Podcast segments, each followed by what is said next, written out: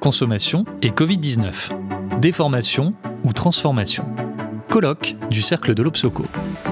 Adeline Ox, professeure de marketing à Audencia Business School. Les paradoxes du green au regard du Covid. Comment la pandémie influence la consommation éco-responsable. Bonjour à tous. Alors, les propos de ma présentation, c'est de mettre en perspective le green, notamment la consommation éco-responsable avec le Covid. Alors, je reviendrai sur les propos de, Philippe en introduction de cet après-midi, qui disait qu'effectivement, le Covid pouvait avoir un impact plutôt négatif sur la, consommation éco-responsable. L'idée de cette présentation, en tout cas de ce regard, c'est d'apporter une granularité un petit peu plus fine pour voir qu'est-ce qui finalement, parmi les différentes dimensions du Covid, ont permis d'accélérer, voire de ralentir le comportement éco-responsable.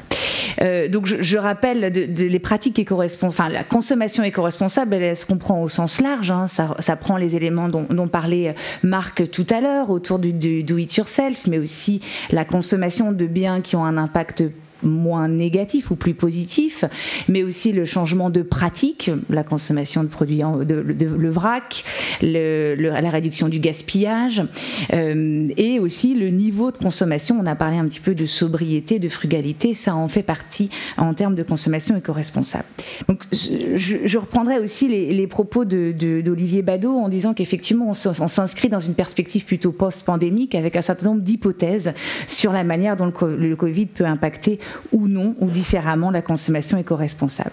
Alors, je voulais partager avec vous quatre caractéristiques qui, me semblent euh, des dimensions impactantes sur la consommation éco-responsable et qui sont liées au Covid.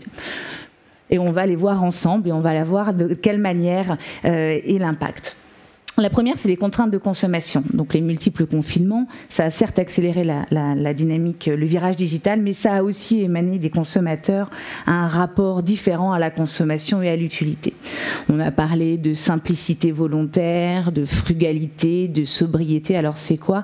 Bah, Effectivement, c'est que ces consommateurs se sont rendus compte que le bonheur n'était peut-être pas forcément lié à la matérialité, comme certaines pratiques traditionnelles du marketing pourraient nous le, nous le, nous le partager. Euh, mais frugalité, ça veut dire euh, consommer différemment, consommer peut-être moins de produits superflus ou limiter le remplacement des produits. Alors, c'est certes, ça a amené aussi de, de façon corrélée le do it yourself, comme le présentait Marc, mais d'une autre manière, euh, la, le confinement a aussi généré un certain nombre de frustrations.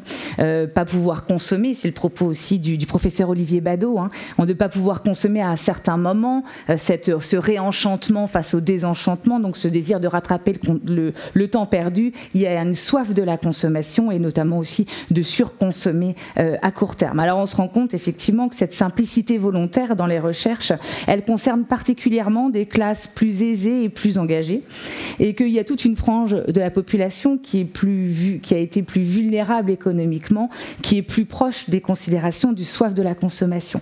Pourquoi? Bah Parce que pour cette frange de la population, réduire sa consommation, ça n'a pas de sens, puisque aucune de ces populations n'ont été dans une dynamique de surconsommation, et donc ils ont comme ils n'ont pas eu l'impression de surconsommer, ils ont, euh, toujours cette soif de consommation persistante.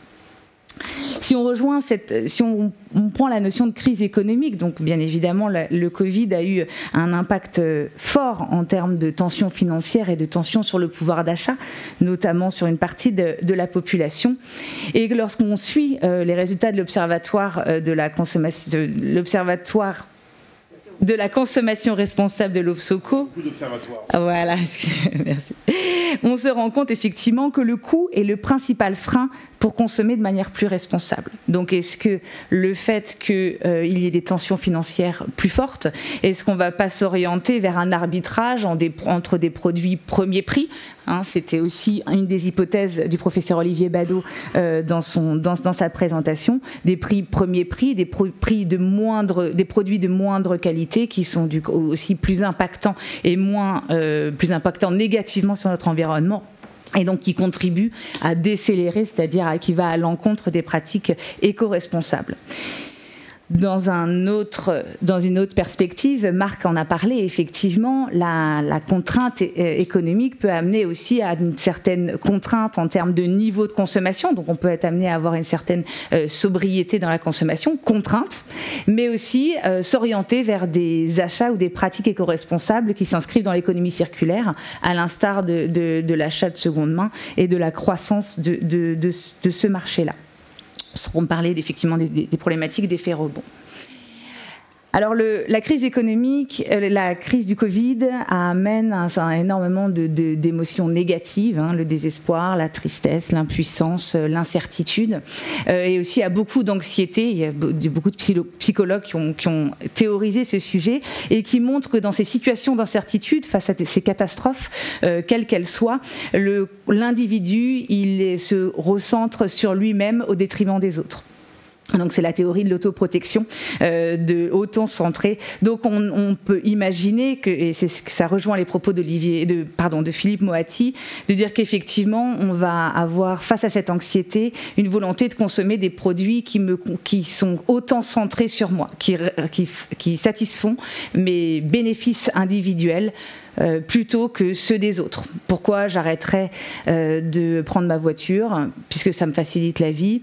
Pourquoi je réduirais mon gaspillage alimentaire si ça demande trop d'efforts? Pourquoi j'achèterais du vrac, puisque euh, ça demande plus d'efforts pour moi? Ce qui m'intéresse pour moi, c'est d'abord moi, mes bénéfices individuels, la manière dont je peux me simplifier la vie et pas la manière dont je peux sauver la planète.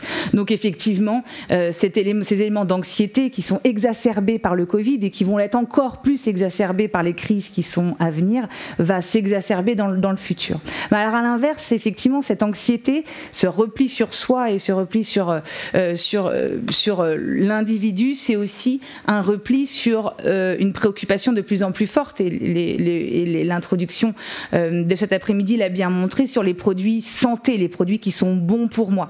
Euh, donc effectivement, on peut imaginer dans une perspective plus éco-responsable, d'accélération de la, des pratiques éco-responsables, qu'on va avoir une accélération de la consommation de produits qui sont qu'on va ingérer des produits alimentaires qui sont meilleurs pour ma santé et donc effectivement qui peuvent être plus durables. On retrouve ici l'engouement pour les produits locaux qui ont un double effet. Hein. Le premier effet euh, qui est effectivement il y a tout un imaginaire autour des produits locaux qui est cet imaginaire de produits de qualité même si euh, en réalité ils peuvent être remis en cause mais qui conforte cette idée que on se replie sur soi, on se replie sur, notre environnement et puis on a l'impression en mangeant des produits locaux que c'est meilleur pour nous, c'est de meilleure qualité, et donc c'est meilleur pour notre bénéfice individuel. Je rappelle effectivement que la première raison pour laquelle le consommateur euh, consomme des produits bio, ce n'est pas pour sauver la planète, c'est pour sa propre santé. Donc le dernier élément qui peut être aussi euh, un élément extrêmement important, c'est le plaisir. Mais le plaisir doit se, se, se, penser non pas en termes de plaisir à long terme, de bien-être, mais vraiment de plaisir hédoniste à court terme. Euh, la, crise du Covid, euh, la crise économique qui en ressort, c'est vraiment un hédonisme au présent, qui était déjà présent avant, ça a été un accélérateur, mais qui est encore plus présent maintenant, c'est-à-dire se faire plaisir à court terme. Et ça milite en faveur d'une consommation aussi plaisir de produits hédonistes qui va à l'encontre de la consommation aussi euh, éco-responsable. Pourquoi je ne prendrais pas l'avion pour un week-end à Lisbonne euh, pourquoi j'irais pas manger un bon steak euh, ce soir? Effectivement, on est sur des produits hédonistes qui vont complètement à l'inverse d'une réflexion à, long terme de la, de la consommation éco-responsable, puisque la consommation éco-responsable, par nature, c'est un processus cognitif qui n'est pas lié au plaisir. Et en plus, c'est un processus cognitif à long terme et pas à court terme, puisqu'à long terme, on veut protéger la planète. Donc là, on sent bien qu'on a un décalage entre ce qu'on veut faire un plaisir à court terme et ce qu'on veut avoir à long terme. Donc qu'est-ce qu'on voit finalement dans cette, dans cette slide? On voit plusieurs choses. La première, c'est vous avez vu que c'est extrêmement compliqué, euh, qu'il y a des paradoxes au sein même euh, des effets du, du, Covid, que certains effets positifs peuvent être effacés par d'autres effets euh, plus négatifs. On voit aussi que, euh, et j'espère que vous l'avez entendu dans, mes propos, que ça dépend aussi de la frange de la population. Euh, ceux qui sont dans une détresse psychologique plus forte vont avoir tendance à se situer plus à droite, euh, puisqu'ils sont plus dans un processus d'anxiété au même titre que les franges de la population qui sont plus dans une vulnérabilité économique seront plus aussi dans cette dynamique à droite. Alors, euh, quels sont les éléments de conclusion? Alors, je, vois que chacun des, membres du Lopsoco on, vous ont conseillé un ouvrage. Alors, moi aussi, je vous en, je vous en conseille. un. Il s'appelle euh, Égologie. Euh, c'est un essai de Haute Vidal, mais je trouve qu'il est extrêmement pertinent rien que dans son, dans son nom. Égologie, écologie et, éco, et, égocentrisme. En plus, elle, elle, elle reparle aussi effectivement de ces classes bourgeoises qui est cette course à l'individualisme pour consommer de manière euh, plus écologique. Alors, quels sont les éléments de réponse? Alors, le premier élément, on pourrait se demander si on ne devrait pas repenser notre référentiel prix. Au lieu de parler d'un prix d'achat, on devrait pas parler d'une valeur d'usage. Euh, combien ça me coûte euh, d'acheter un jean que je vais changer toutes les saisons versus un jean qui va me durer longtemps? euh, en incluant aussi le coût d'entretien, en prenant en considération les propos de, euh, de Dominique Desjeux sur le prix de l'énergie. Ça remet en cause cette, notion de valeur d'usage par rapport aux valeurs d'achat. Combien Premier élément. Le deuxième élément, c'est la notion de plaisir et de bien-être. Alors, je, je paraphraserai les, les, propos de Philippe Moati sur la notion de eudémonisme, cette notion de bien-être à long terme et non pas de plaisir à court terme.